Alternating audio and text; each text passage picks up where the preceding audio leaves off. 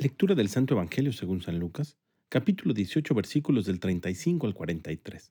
En aquel tiempo, cuando Jesús se acercaba a Jericó, un ciego estaba sentado a un lado del camino pidiendo limosna. Al oír que pasaba gente, preguntó qué era aquello y le explicaron que era Jesús el Nazareno, que iba de camino. Entonces él comenzó a gritar, Jesús, hijo de David, ten compasión de mí. Los que iban delante lo regañaban para que se callara, pero él se puso a gritar más fuerte, Hijo de David, ten compasión de mí. Entonces Jesús se detuvo y mandó que se lo trajeran.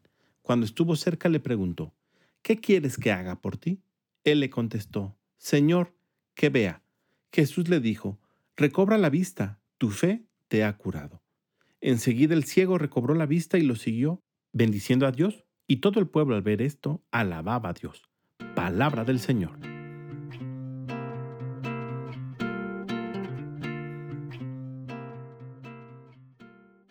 ¿Cuántas veces nosotros no necesitamos que Jesús pase por nuestra vida como pasó por la vida de este ciego de Jericó? Y es muy probable que conforme Jesús empiece a acercar a tu vida, empieces a recibir las críticas. Hoy en el mundo, y en nuestro país en particular, hay una persecución para todos aquellos que creen. Hoy, al igual que el ciego de Jericó, alzar nuestra voz para decir que Jesús es el Mesías, que ha venido a rescatarnos y que es el Señor, nos traerá como consecuencia ser señalados, ser juzgados, criticados. Pero nuestra constancia y nuestra perseverancia nos hacen encontrarnos con Cristo que nos pregunta, ¿qué quieres que haga por ti?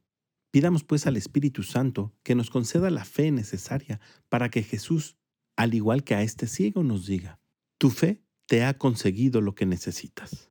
Que tengas un gran día y que Dios te bendiga.